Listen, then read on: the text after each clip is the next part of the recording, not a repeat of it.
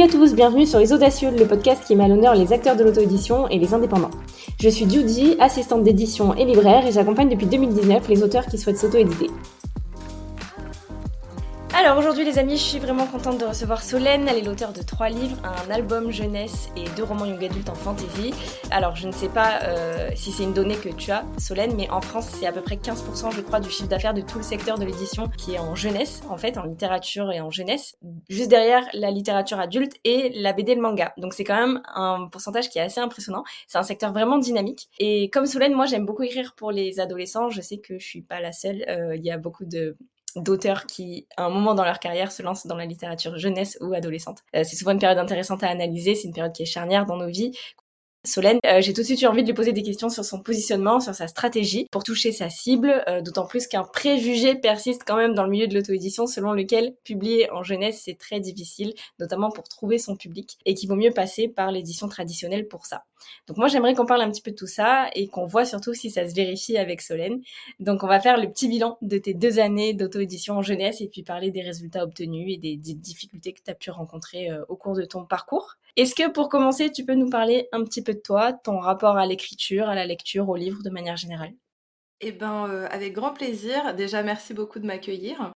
Alors euh, moi, donc c'est Solène Chartier, je suis euh, autrice plutôt de fantasy et effectivement j'ai publié trois livres à date. J'écris depuis depuis un petit moment depuis le lycée en fait, où jouer avec ma sœur était devenu plus compliqué parce que je suis devenue interne et où il a fallu que je trouve un exutoire pour écrire mes histoires, enfin pour inventer mes histoires. donc c'est là où j'ai commencé à, écrire. Quelques années plus tard, je sors mon premier roman, donc Amalia. Et, voilà, la machine est lancée, je le sors en auto-édition. Et puis bah, l'an dernier, je sors la suite Yuna et puis La princesse et les papillons, effectivement, en jeunesse. Est-ce que tu as toujours été euh, attirée par l'écriture? Est-ce que tu étais lectrice quand, quand tu étais plus jeune? Est-ce que tu l'es toujours? Alors, j'ai toujours été une très grande lectrice, je le suis toujours. C'était un petit peu parti pendant mes études parce que je trouvais pas spécialement le temps, en fait, d'écrire, c'était plus ma priorité, enfin de lire, pardon c'était plus ma priorité. Et en fait, euh, c'est aussi pour ça que j'ai créé mon compte Instagram à la base, parce que je voulais m'obliger à lire. Et donc, pour m'obliger à lire, euh, bah voilà, il fallait que je, il fallait que, que je me fasse un petit défi, donc de poster au moins une chronique par semaine, donc c'est-à-dire un livre, un roman lu par semaine. Voilà, c'est comme ça que tout a redémarré en fait et que j'ai recommencé à, lire et à prendre plaisir à lire. Après, l'écriture, euh, ça Enfin, c'est pas que ça n'a pas toujours été le cas, c'est vraiment que je l'analyse vraiment à partir du lycée. Avant ça, finalement, je trouvais un autre euh, moyen de d'inventer des histoires en fait. Donc, euh, je jouais beaucoup. Et voilà, ça me suffisait au final. L'écriture, c'est venu après. Et alors, quand tu as démarré l'écriture d'Amalia, du coup, ton premier roman, est-ce que tu avais déjà dans l'idée de le destiner à un public jeunesse, young adulte, ou, ou ça s'est fait naturellement Tu n'as pas vraiment conscientisé ça? Alors c'était totalement inconscient. En fait, ce qui s'est passé, mais même pour plusieurs de mes, bah, de mes écrits tout court, c'est que la cible, je l'ai pas spécialement en fait quand je l'écris effectivement. Alors c'est moins le cas dans mes projets plus récents parce que je me cadre un petit peu plus, mais c'est vrai que Amalia et même La princesse et les papillons, euh, c'est des écrits où finalement j'ai écrit ce qui me venait et j'ai réfléchi à la cible que après. Voire, je l'ai découverte quand j'ai dû commencer à commercialiser mes livres, quoi. D'accord, oui, oui c'est là que tu t'es rendu compte que peut-être en, en, parlant avec les gens ou en le faisant lire, c'était peut-être plus destiné à un public plus jeune. C'est ça, en fonction de aussi, bah alors on en parlera peut-être après, mais oh, je fais pas mal de, salons de marché et en fonction aussi de qui ça attire en fait, qui mes couvertures attirent, c'est là aussi où j'ai découvert un peu bah voilà qui était vraiment ma cible finalement et où j'ai compris, mais ça je pense que c'est une erreur qu'on veut beaucoup faire parce que dans l'idéal on aimerait que tout le monde lise nos, nos livres, mais aussi le côté où j'ai finalement laissé tomber l'idée que tout le monde lise mes livres justement et euh, de vraiment me concentrer sur euh, ma cible principale, celle qui appréciera vraiment mes livres. Alors donc je remonte un petit peu le temps. Euh, toi, tu as, commencé à, auto-éditer donc en 2020, tu m'as dit, je crois, c'est ça hein? Ouais. Qu'est-ce que tu connaissais à ce moment-là de l'édition, de l'auto-édition, de, de, tout l'aspect un petit peu technique que ça implique? Alors en fait, heu, moi j'ai fait, heu, dans mes études, professionnelles, j'ai fait un DUT, information et communication option métier du livre et du patrimoine. Et donc ça m'a permis en fait, ce DUT de découvrir vraiment la chaîne du livre. Moi à la base, je le faisais parce que je voulais devenir autrice déjà, hein, mais ça m'a surtout permis de découvrir la chaîne du livre, de découvrir, bah, justement, le travail d'un maquettiste, le travail d'un éditeur, le travail d'un libraire, heu, d'un diffuseur et cetera. Donc en fait, j'avais bien conscience, de tout ça de toute cette chaîne et heu, j'ai pu, heu, aussi, acquérir certaines compétences liées à ça. Donc, bah, par exemple, je parlais de la maquette, les maquettes de livres, enfin de mes livres, c'est moi qui les fais, toute seule. Donc, voilà, c'est j'a j'avais cette connaissance-là. Après, hem, j'ai eu la chance aussi de faire, un stage dans une petite maison d'édition, heu, les éditions Alan Sutton en en région centre. Ça m'a aussi permis de de découvrir vraiment le côté professionnalisation derrière ça. Bon, évidemment, j'ai fait plein d'erreurs en auto-édition, hein, mais, heu, mais j'avais une petite base quand même. Quand tu dis que tu as fait plein d'erreurs, c'est parce que tu penses que tu es allé un petit peu vite ou peut-être qu'au début, simplement, heu, bah, il fallait peut-être passer par là aussi pour pouvoir apprendre? Bah, un peu des 2 en fait. Je pense que je suis allée un petit peu vite, heu, mais aussi que de toute façon, à l'instant T, j'étais bloquée en fait. Je pouvais pas, faire plus que ce que je faisais déjà. Heu, parce que, bah, vraiment dans mon parcours, d'écrivain, j'ai vraiment eu l'impression de débloquer des paliers en fait, à des moments avec un petit peu une sorte d'illumination. Enfin, je sais pas si c'est comme ça qu'on peut le dire, mais j'ai vraiment eu l'impression de débloquer des paliers à des moments et et bah, par exemple pour Amalia, je sais qu'en fait, je je ne pouvais pas faire plus, heu, que ce soit en commercialisation, en écriture ou autre en fait. Donc c'est, bah, mon premier roman. Il est parfaitement imparfait, mais heu, bon, bah, voilà, il est parfait comme il était parce que c'est grâce à ça, en fait, que l'histoire, heu, enfin que l'aventure a démarré, en fait et que j'ai osé, heu, me lancer dans le grand bain. Alors, heu, certes, j'ai fait ça n'importe comment, hein, j'ai presque pas communiqué alors que c'est mon métier. Il il il vit comme ça. Alors du coup, est-ce que, heu, tu peux nous parler un petit peu de cette saga? Tu as sorti déjà les 2 premiers tomes, j'imagine que tu travailles sur le troisième. Pitch-nous un petit peu, heu, cette histoire, heu, pour ceux qui nous écoutent et qui auront envie de la découvrir. Alors, La Laïcha, du coup, c'est une trilogie de fantasy, heu, ado, jeune adulte, qui, se déroule dans un univers, totalement différent du nôtre. C'est, sur Chic, heu et les 2 premiers tomes peuvent se lire indépendamment l'un de l'autre, en fait. Donc c'est aussi, heu, l'intérêt, heu, parce qu'en fait, on suit 2 héroïnes, heu, différentes. Dans Amalia, on suit, heu, Lisbeth, comme, heu, le nom ne l'indique pas, qui, en fait, est le double de la princesse Amalia. Et donc en fait, elle, elle a pas vraiment de vie, heu, à elle finalement, puisqu'elle doit vivre celle de la princesse, jusqu'au jour où elle découvre qu'en fait, bah non, elle a son destin à mener et il faut qu'elle, heu, se sorte de cette histoire, heu, qui la bloque. Dans Yuna, on est dans une autre région du coup, de mon univers parce que du coup dans la première, partie, on est à Kurchenik, dans la Vallée Sanglante. Donc c'est un royaume qui est, où les humains en fait ont se sont tellement implantés et ont tellement guerroyé qu'ils ont effrayé toutes les créatures qu'il pouvait y avoir. Donc il y a très peu de de magie, de créatures fantastiques dans cette dans cette partie de l'univers-là. Par contre, dans Yuna, c'est totalement l'inverse. En fait, on est vraiment, heu, les humains sont sont rien vis-à-vis de la nature et des créatures. Ils se sont implantés dans la forêt de Saphir, qui est une forêt d'arbres vivants et même euh, potentiellement violents, euh, qui euh, du coup possède de nombreuses créatures fantastiques. Et surtout, on suit donc Yuna, qui vit paisiblement avec sa mère, donc dans cette ville au milieu de la forêt, jusqu'au jour où, à l'aube de des révélations que sa mère devait lui faire sur son passé, sur sa famille, sur son peuple, elle disparaît en fait. Donc Yuna part à sa recherche avec des amis à elle et, et au passage elle se découvre. C'est vraiment les, les voyages du héros un petit peu qu'on trouve pas mal en, en littérature ado, euh, avec de la magie, des créatures fantastiques, euh, enfin tout ce qu'il faut pour rêver quoi. Ouais, ça donne envie, j'avoue, ça donne envie. Merci. Alors quand tu as tu fait la publication, tu as fait, heu, le choix d'Amazon peut-être pour commencer, pour vendre tes tes livres ou, heu, est-ce que c'était une autre plateforme? Comment est-ce que tu as, mmh, pris cette décision? Comment tu t'es renseigné là-dessus?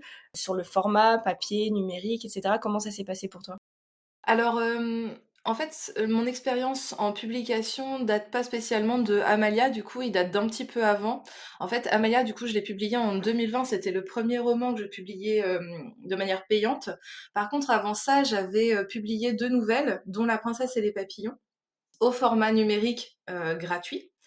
Et en fait, du coup, j'ai pas choisi que Amazon à ce moment-là euh, parce que je voulais les rendre gratuits et que Amazon ne l'autorise pas si on fait pas jouer le prix euh, le, prix unique du livre en France. En fait. Donc ça veut dire que les livres doivent être sur une autre plateforme obligatoirement gratuitement. Donc euh, bah, du coup, La Princesse et les Papillons est aussi sur la Fnac, Kobo, enfin voilà. mais majoritairement pour cette raison-là. Après, du coup, ça m'a donné euh, quand même deux ans bah, pour tester justement euh, un peu les différences euh, en termes de nombre de téléchargements, etc. et j'ai clairement vu une différence entre la Fnac et Amazon. Bon, ça, ça passe du, du simple à dix fois, dix fois plus, quoi. Enfin, c'est vraiment incroyable la puissance d'Amazon en termes de distribution de livres numériques. Euh, donc euh, bon bah voilà pour euh, pour Amalia j'ai choisi Amazon surtout que là je le distribuais de manière payante et que pour les livres numériques il y a quand même l'abonnement Amazon alors c'est Amazon Kindle voilà j'ai un petit bug mais il y a il y a l'abonnement ah oui, lecteur. Kindle Unlimited c'est ça? C'est ça oui c'est ça. Et en fait, cet abonnement oblige les auteurs qui passent directement par Amazon à être en exclusivité via Amazon, donc au format numérique. Donc je me suis pas posé plus de questions que ça. En fait, je vais être honnête. Là, je me suis dit bon bah voilà, c'est pas grave. C'est la plateforme de toute façon qui fonctionne le mieux pour mes livres, donc autant y aller. Et, euh, vu qu'Amazon propose de l'impression à la demande, ben voilà, j'ai vraiment, euh, j'ai vraiment tout centralisé là-bas. C'est plus le cas aujourd'hui. Ok, eh ben, on va peut-être en parler après dans, justement ta, stratégie. Euh, aujourd'hui, la, la, Princesse et les Papillons, donc tu disais que c'était une euh, nouvelle au départ gratuite. Tu en as fait un album jeunesse.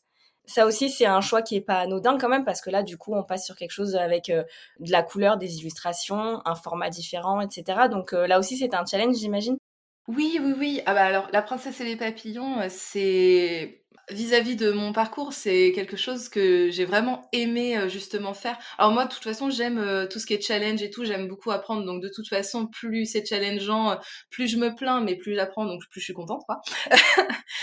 pour la princesse et les papillons, en fait, ce qui s'est passé, c'est qu'effectivement, donc en 2018, je le mettais enfin disponible gratuitement mais alors pas corrigé pas effectivement illustré rien du tout enfin voilà c'était l'équivalent d'un premier jet hein. Euh, sauf que bah, cet équivalent premier G euh, qui m'avait euh, habité, il a fait plus de... Enfin, aujourd'hui, on est à plus de 8000 téléchargements. Mais quand j'ai décidé du coup de le lancer en projet papier, il était déjà à plus de 6000 téléchargements. Alors certes, c'est gratuit, mais bon, c'est quand même énorme parce qu'à côté de ça, j'avais une autre nouvelle qui n'est plus disponible aujourd'hui, qui s'appelle Rendez-vous mortel, qui elle tourne autour des 600 téléchargements. Donc on voit vraiment, enfin c'est pas du tout les mêmes les mêmes euh, nombres.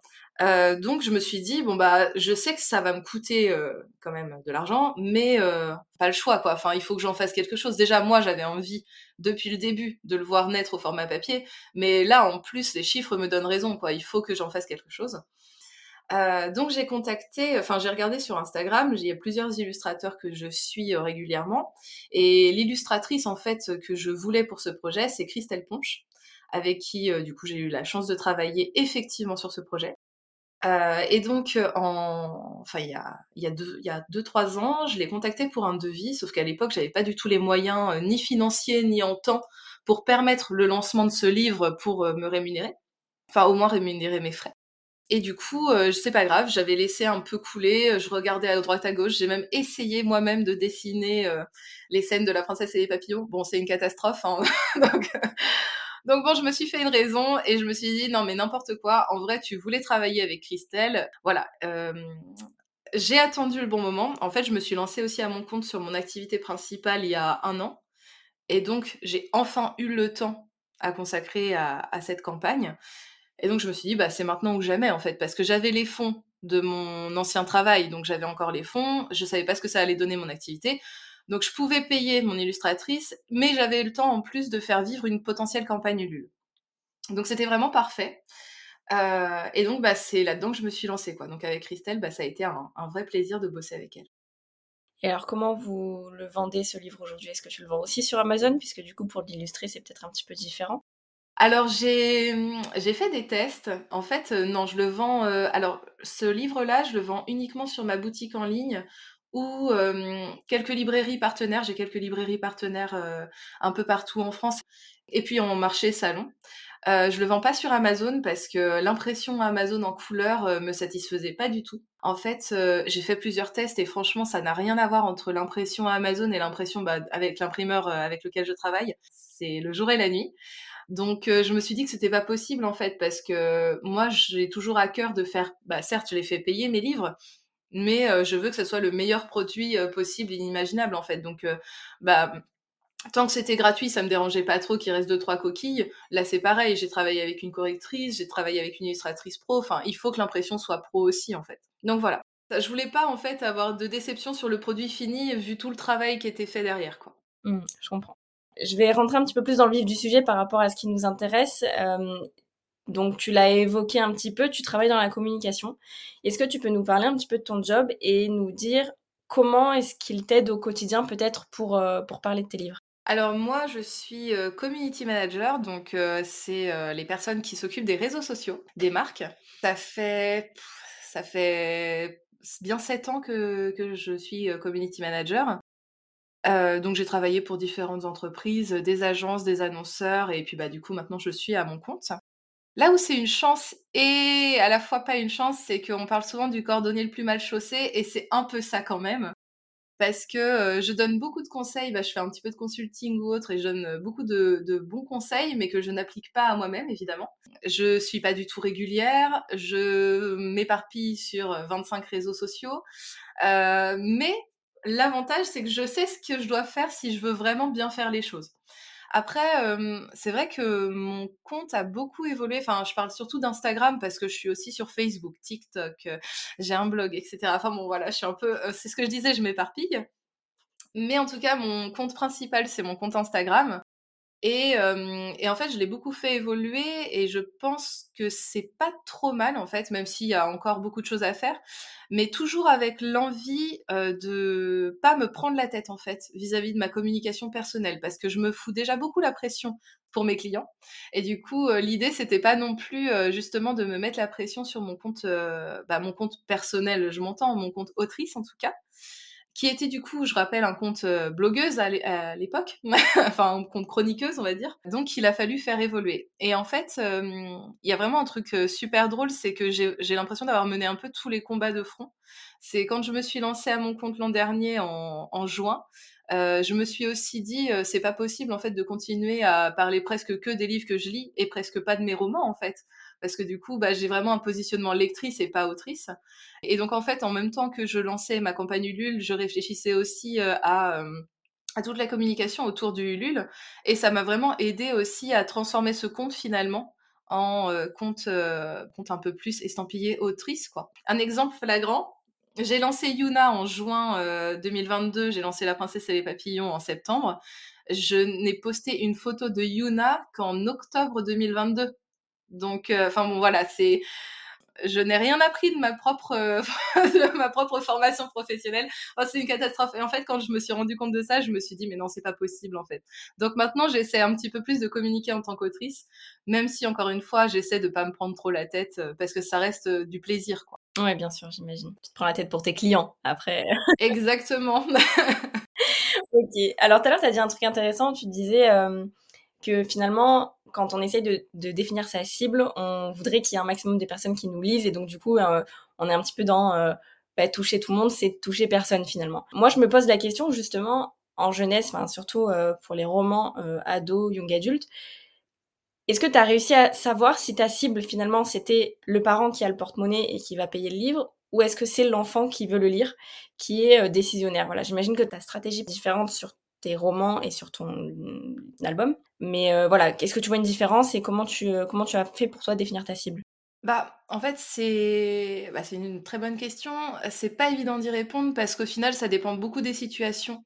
Au format numérique, par exemple, bah, je te disais, euh, je suis sur pas mal de réseaux et je pense que bah, selon les réseaux, en fait, je communique pour une cible différente. Sur Facebook, je vais clairement communiquer pour du local parce que du coup, je fais pas mal de salons et c'est comme ça en fait que les abonnés à ma page arrivent finalement. Donc je vais beaucoup communiquer sur euh, mes présences en salon, sur euh, enfin, je, là, je communique pas du tout sur la partie lectrice. Donc, c'est vraiment que, que du local et de la vie d'auteur. Et là, je sais que je m'adresse plus à des adultes, clairement. sur Instagram, on est beaucoup plus large, en fait, beaucoup plus varié, parce que du coup, c'est là aussi où je retrouve des lecteurs adultes qui lisent mes livres, parce qu'il y en a aussi.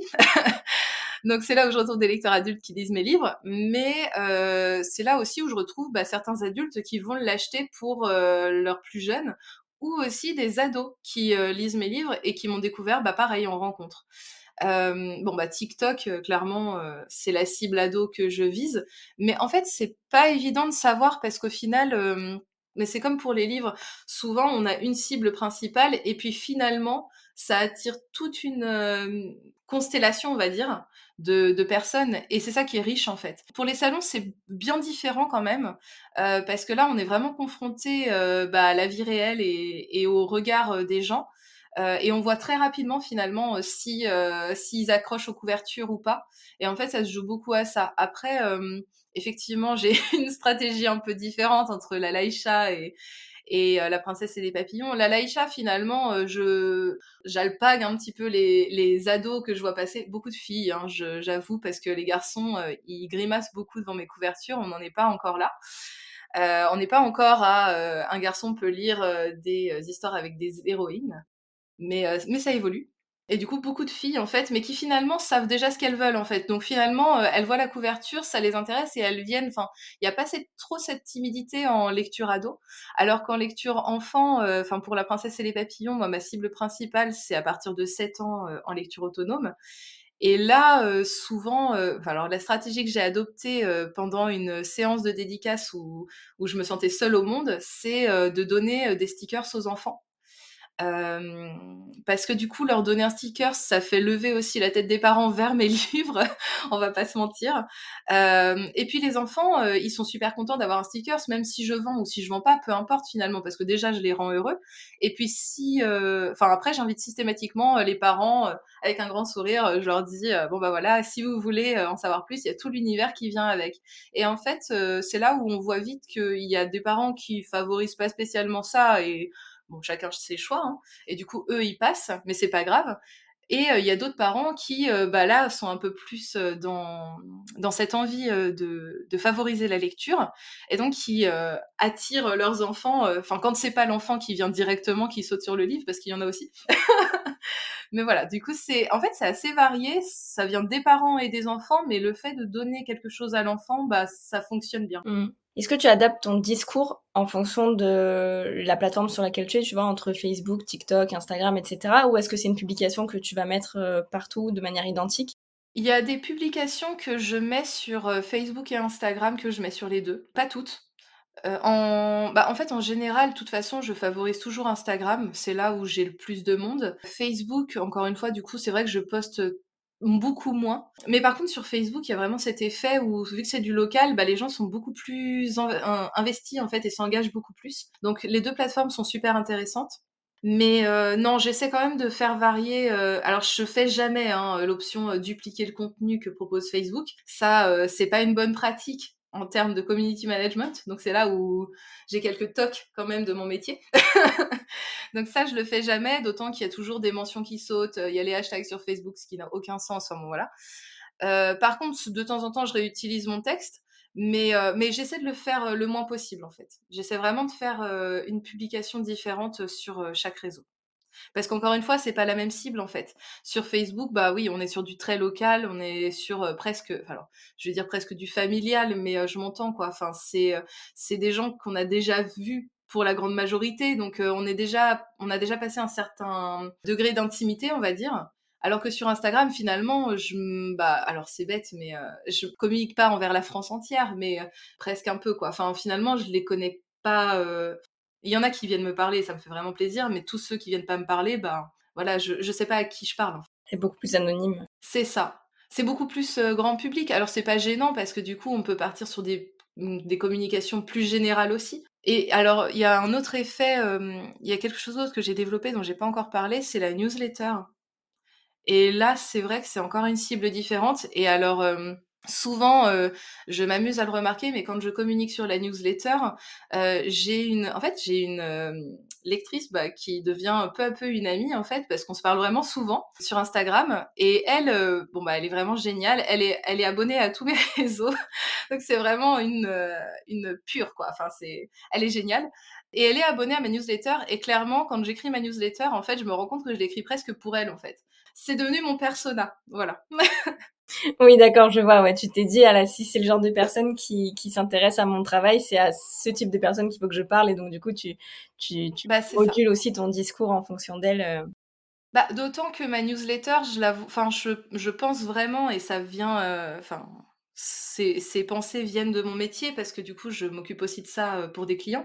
Mais, ceux qui s'abonnent à la newsletter, c'est c'est vraiment les ultras finalement, quoi. C'est, c'est ceux qui, heu, seraient ravis, heu, de te voir, c'est ceux qui sont ravis de rentrer dans ton univers parce que du coup, des newsletters d'auteurs, il y en a plein. Donc ceux qui vraiment s'abonnent à à ma newsletter, j'estime que c'est vraiment ceux qui bah, qui veulent de mes nouvelles. Enfin, je la lance quand même tous les 15 jours, donc c'est quand même euh, régulier. Euh, ça fait beaucoup d'informations, donc, euh, donc euh, elle est vraiment l'exemple type euh, de, de, ces personnes-là. Il y a quand même un, je, l'ai dit en, dans l'intro, la, la, littérature ado, voire jusqu'au young adulte, souffre quand même de pas mal d'a priori, notamment de la part des parents j'imagine qui vers l'âge de 14-15 ans, enfin moi c'est quelque chose que j'ai vraiment pu vérifier quand je travaillais en librairie, etc., euh, veulent faire passer leurs enfants à une littérature plus adulte, plus mature, et délaissent un petit peu justement euh, la littérature ado et young adulte. Est-ce que c'est quelque chose que toi tu peux ressentir euh, au quotidien? Pas vraiment. Parce que je pense que dans ma communication, je m'adresse beaucoup à des lecteurs de l'imaginaire aussi.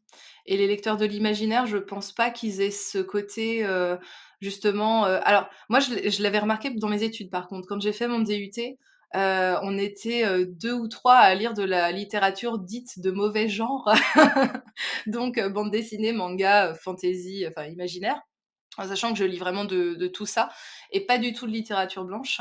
Et alors, c'est vrai qu'en DUT, je me suis retrouvée euh, confrontée à, beaucoup d'a priori, effectivement, vis-à-vis de ça. Parce que du coup, enfin, euh, d'après euh, les lecteurs un petit peu, on, va, le dire, hein, d'après quelques lecteurs un peu hautains, bah, la littérature de l'imaginaire, la bande dessinée ou les mangas, c'est pas de la littérature et finalement, c'est pas assez exigeant intellectuellement. Moi, je trouve que c'est faux et je pense que quand on lit justement de ces genres-là, euh, on se retrouve pas du tout dans ce discours-là en fait. Donc je pense que c'est, enfin il n'y a pas ce côté gênant. Et en salon, bah encore une fois, de toute façon, enfin en salon et marché, de toute façon, vu que c'est beaucoup, en tout cas pour la Laïcha, euh, beaucoup les lecteurs qui soit flash direct sur la couverture, ou quand je les alpag, euh, je vois direct dans leur regard en fait. si si c'est quelque chose qu'ils lisent ou pas, c'est direct. C'est voilà, il y a pas il a pas de doute et, et ça me fait même rire quoi. Une des choses que j'ai apprises en étant autrice euh, et en faisant des rencontres ou autres, c'est euh, à prendre du recul sur tout ça parce que je sais qu'il y en a qui pourraient se vexer de tout ça. Moi, ça me fait un peu rire, j'avoue, mais il vaut mieux parce que parce que voilà, effectivement, il y a, y a des lecteurs qui qui favorisent pas ça, mais pas c'est pas grave, il y a des livres pour tout le monde quoi. Donc non, je le ressens pas vraiment. Mais c'est intéressant parce que tu vois, c'est des choses qu'on qu'on dit, qui sont une sorte de généralité, mais voilà, qui se vérifient pas en tout cas pour toi sur ce cas-là. Donc c'est, c'est vachement intéressant de pouvoir en parler aussi. Bah, et puis j'ai, alors je sais pas euh, si c'est réel, mais j'ai l'impression depuis quelques années qu'il y a un regain d'intérêt pour justement toute cette littérature young adulte. Alors j'en vois beaucoup, enfin je vois beaucoup de maisons d'édition qui sont euh, entrées dans ce secteur-là, euh, que ce soit en contemporain ou dans l'imaginaire. Hein. Et, et, du coup, je pense que c'est quelque chose finalement vers lequel les lecteurs reviennent de plus en plus parce que finalement, il y a un côté un peu nostalgique aussi avec la littérature young adulte, avec beaucoup d'émotions un petit peu mignonnes, un peu machin. Enfin, on n'est pas dans bah, par exemple en fantasy, euh, on n'est pas dans de la dark fantasy euh, violente ou voilà. Bah, aujourd'hui, on a plusieurs crises dans notre monde actuel qui font que lire de la littérature un peu mignonne, des fois, bah, ça fait pas de mal, quoi. Donc, euh... oui, c'est vrai, c'est vrai. C'est un point de vue intéressant, ça. Tu as parlé à plusieurs reprises des marchés. Euh, J'aimerais bien que tu nous dises un petit peu quel type de rencontres et de dédicaces tu peux faire parce que c'est les, les, marchés, par exemple, je connais pas beaucoup d'auteurs qui euh, qui vont. Donc voilà, quels sont les types de présentation que tu peux faire en salon ou euh, en tout cas en, en, direct auprès des, lecteurs? Euh, alors en fait, ça c'est ça s'est énormément développé cette année, du coup, vu que je me suis lancée à mon compte. Donc j'ai beaucoup plus le temps déjà de candidater à des salons ou à des marchés. Alors, ce que j'appelle marché, c'est euh, c'est des petits festivals de village, par exemple. Voilà. C'est pas c'est pas les marchés du dimanche, mais mais voilà, c'est des petits festivals de, de village. Il y en a un où je vais depuis trois ans et c'est vraiment assez incroyable parce que c'est dans mon, bah, dans mon village d'origine, hein, donc au fin fond de la Sarthe. Et en fait, à chaque fois, les lecteurs sont vraiment au rendez-vous parce que je suis la seule autrice. Et en fait, cette année, j'ai pu vraiment faire la différence avec les gros salons où finalement, euh, bah, on est euh, perdu, noyé dans la masse. Et donc voilà, donc en fait, en, réel, je fais, euh, enfin cette année, j'ai fait des gros salons. Donc je suis allée à Paris, j'ai fait des salons à Rennes, et puis bah, plein de petites rencontres un peu plus plus intimes, on va dire. Et la dernière en date, c'est début juillet où j'étais en, rencontre à l'occasion du Festival national Partir en livre. Donc j'ai été invitée par la communauté de communes du Sud-Sarthe pour faire une rencontre avec un petit atelier d'écriture. C'était la première fois que je faisais ça et c'était super sympa. j'avais alors il y avait que deux enfants, deux enfants, deux adultes, mais c'était trop bien. J'avais prévu à l'occasion un petit jeu de cartes avec des extraits, avec vraiment une phrase de mon histoire et une question. Donc, bah, ma mission ce soir était de trouver un époux. Ou un mari, je sais plus exactement là, mais ça, ça vient d'Amalia. Donc j'avais noté la page et j'avais mis comment peut-elle en, enfin, être arrivée à cette mission finalement, enfin comment un personnage peut en être arrivé là, et quelles caractéristiques devrait avoir cet époux idéalement? Et donc en fait, c'est tout bête, mais ça a permis aux enfants de réfléchir sur un personnage à eux. À partir de là, ils ont réfléchi sur euh, le personnage ami, l'antagoniste, sur leur histoire aussi. Et en fait, ils sont ressortis tous les deux avec leur petite histoire et tout. C'était vraiment super. Euh, donc, j'espère pouvoir refaire ce, type de rencontre. Et les autres rencontres étaient super aussi, parce qu'en fait, peu importe la taille euh, du festival, finalement, en fait, je, trouve euh, bah, trouve qu'il y a de la magie partout, quoi. Euh, dans les très gros salons, euh, j'ai eu le plaisir notamment de rencontrer des lecteurs que j'aurais jamais rencontrés autrement, parce que moi, bah, Paris, par exemple, j'y vais très rarement, mais aussi des auteurs, d'autres auteurs auto-édités, par exemple, que je suis depuis des années sur les réseaux sociaux, que j'ai eu enfin la chance de rencontrer bah, cette année, du coup. Euh, et puis pour les plus petites rencontres, euh, bah, l'intérêt c'est que là les lecteurs, enfin souvent je suis la seule autrice, ou alors la seule autrice de fantasy. En plus, du coup, j'en fais vraiment dans des régions, alors soit en Sarthe, parce que c'est ma, c'est mon département d'origine, euh, soit euh, autour de Rennes, parce que du coup, c'est là où je vis maintenant. Euh, et donc, en fait, il y a vraiment un ancrage local. Et dès qu'il y a un ancrage local, les gens, bah, ils trouvent ça super. Et enfin, moi aussi, je trouve ça super si je peux découvrir des auteurs du coin. Enfin, c'est ça, il y a tout de suite une valeur différente, quoi. Et en fait, c'est assez incroyable parce qu'il y a, enfin, il y a un super accueil à chaque fois. Je veux bien te croire. C'est vrai que ça, c'est un truc qu'on a pas mal aussi, euh, vu en librairie, c'est-à-dire que euh, on a toujours, si tu regarderas dans les librairies, tu sais, un petit rayon euh, auteur de la région, journalisme, etc. Et quand il y a des salons en local, etc., bah, du coup, ça permet effectivement d'avoir plus de facilité, en tout cas, à trouver sa place que dans des gros salons nationaux qui brassent un peu du monde aussi et de la demande, du coup. Bah, c'est ça. Et puis, alors sur le côté, alors justement, sur le côté jeunesse, euh, c'est une chance aussi parce qu'alors là, par contre, euh, les jeunes en rencontrent, mais ils sont, bah alors, mais moi, enfin, je, je, me vois euh, quelques, il y a quelques années avec des yeux, des étoiles plein les yeux, parce que je rencontrais un auteur. Et en fait, en jeunesse justement, on a vraiment ce côté-là que, enfin, que les rencontres favorisent. Les lecteurs, les petits, euh, ils sont ravis. Alors quand, euh, quand les parents leur font comprendre qu'en plus leur livre il sera dédicacé, alors là c'est un truc de fou. Et en plus, alors moi je dédicace avec des paillettes. Alors là, laisse tomber, c'est c'est la folie. J'ai tout gagné quoi. Mais en vrai, il y a vraiment ce côté-là qui est vraiment adorable avec le justement le public jeunesse. Euh, c'est euh, bah ouais enfin une sorte d'émerveillement en fait euh, que, que, provoque ta venue. Alors des fois, bah tu vois un peu moins, mais tu as tellement eu un super, euh, des super rencontres qu'en fait, euh, bah, enfin moi je trouve que j'ai tout gagné dans ma journée. T'es déjà allé dans des collèges ou des lycées? Parce qu'il y a beaucoup, il y a beaucoup d'auteurs aussi qui, tu sais, qui font des becs, comme l'atelier d'écriture que tu as pu faire sur le sur le salon. Ça peut être des ateliers d'écriture, ça peut être juste des des interventions pour parler de ton métier, etc. Est-ce que c'est quelque chose que tu as déjà fait ou que tu aimerais faire? C'est pas quelque chose que j'ai déjà fait. Hem, ouais, ça me plairait. Après, du coup, il y a tout il y a vraiment une, une crainte, mais là, c'est, heu, plus lié au côté effet groupe. Alors, je suis pas spécialement, heu, je ne suis plus spécialement introvertie, mais heu, j'avoue que me retrouver devant 30 collégiens, heu, qui dont, heu, les 2 tiers s'en foutent totalement que je sois là, j'avoue que ça me ferait un peu peur. Heu, maintenant, heu, non, bah, au contraire, en fait en fait, j'aimerais bien faire ce genre de choses parce que de toute façon, bah, comme je te le disais, heu, pour La Princesse et les Papillons, moi j'adore le challenge et j'adore faire des nouvelles choses. Enfin, je m'ennuie très rapidement, donc heu, plus je teste de choses, mieux c'est. Heu, mais clairement, bah, comme pour chaque rencontre, en fait, chaque rencontre me fout une appréhension, incroyable et là, je pense que, à mon avis, heu, 2 jours avant, je dormirais plus, quoi. Mais mais j'aimerais bien. OK. C'est quoi ton bilan euh, de ces euh, premières années d'auto-édition? Que ça concerne ton lectorat, que ça concerne tes ventes, tes objectifs, peut-être, je sais pas si tu t'es mis des objectifs en particulier dans ta communication. Est-ce que voilà, est-ce que si c'était à refaire, tu ferais pareil? Bah, en fait, euh, alors si c'était à refaire, est-ce que je ferais pareil? Peut-être pas, mais je, suis contente de ce qui s'est passé en fait. En fait, comme je te le disais bah, quand on parlait d'Amalia, ce que j'ai vécu, c'est parfaitement imparfait. Mais en fait, c'est exactement ce dont j'avais besoin, je pense. Parce que j'ai, bah, au niveau du bilan, moi, c'est super positif. Alors, bilan financier, j'ai, je me suis arrêtée, j'ai arrêté de compter quand j'ai compris que j'avais rentabilisé mes frais.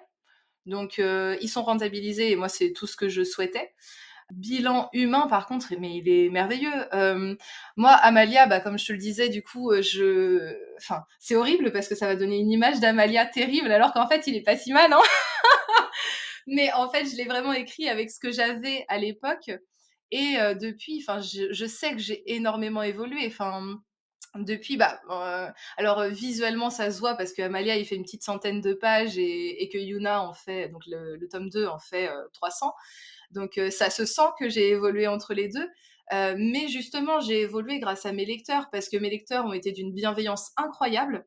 Vraiment, j'ai eu la chance d'avoir des lecteurs adorables qui euh, m'ont donné vraiment leur avis, mais de manière bienveillante, mais un peu critique. Bah, pour Amalia, globalement, ils adoraient, mais ils étaient super frustrés de ne pas en avoir plus, en fait.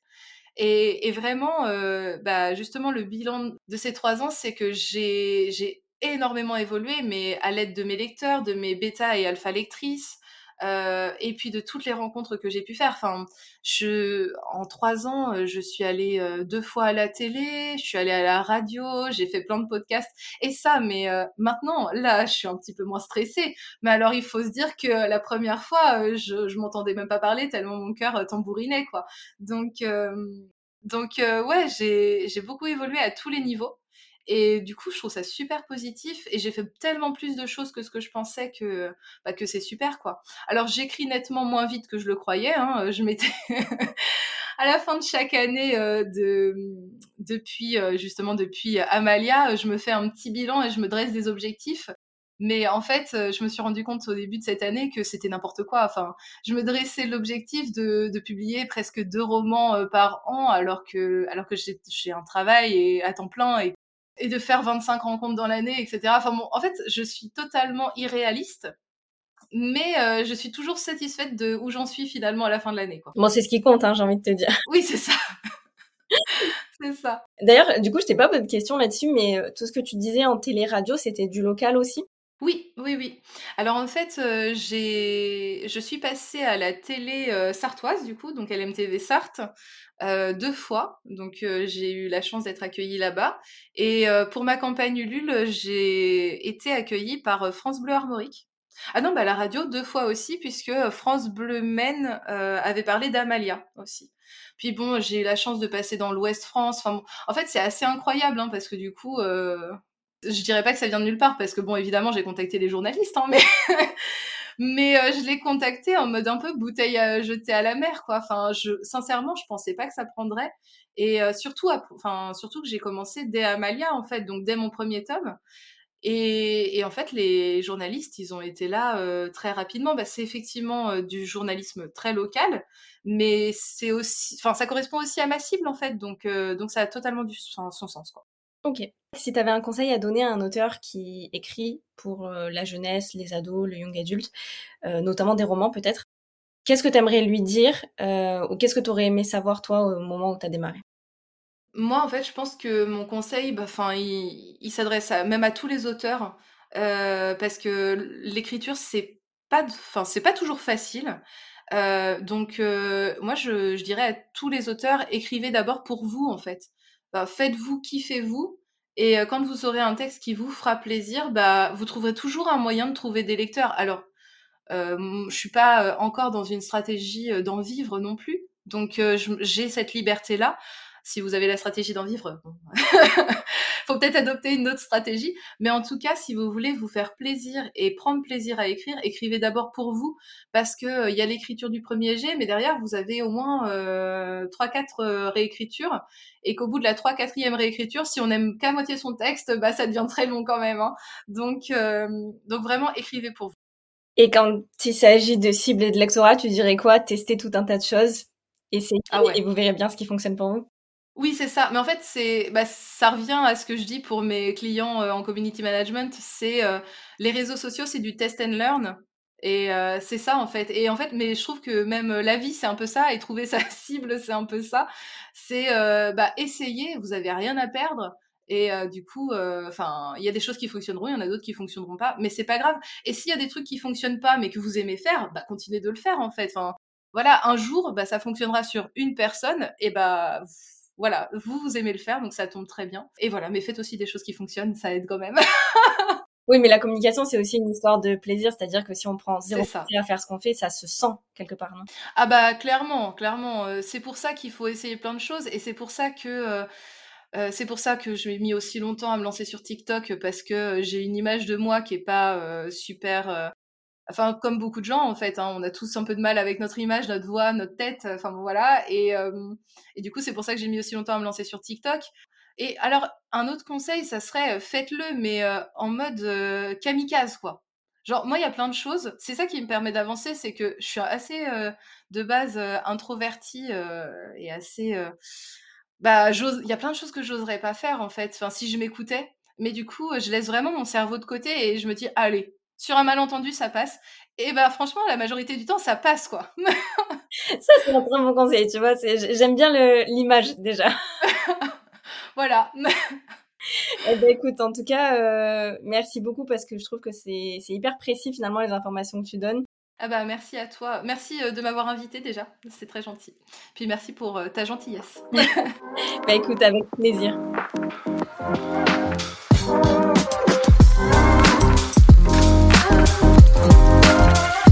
Merci d'être resté jusqu'à la fin de ce podcast. Comme d'habitude, ça me touche beaucoup.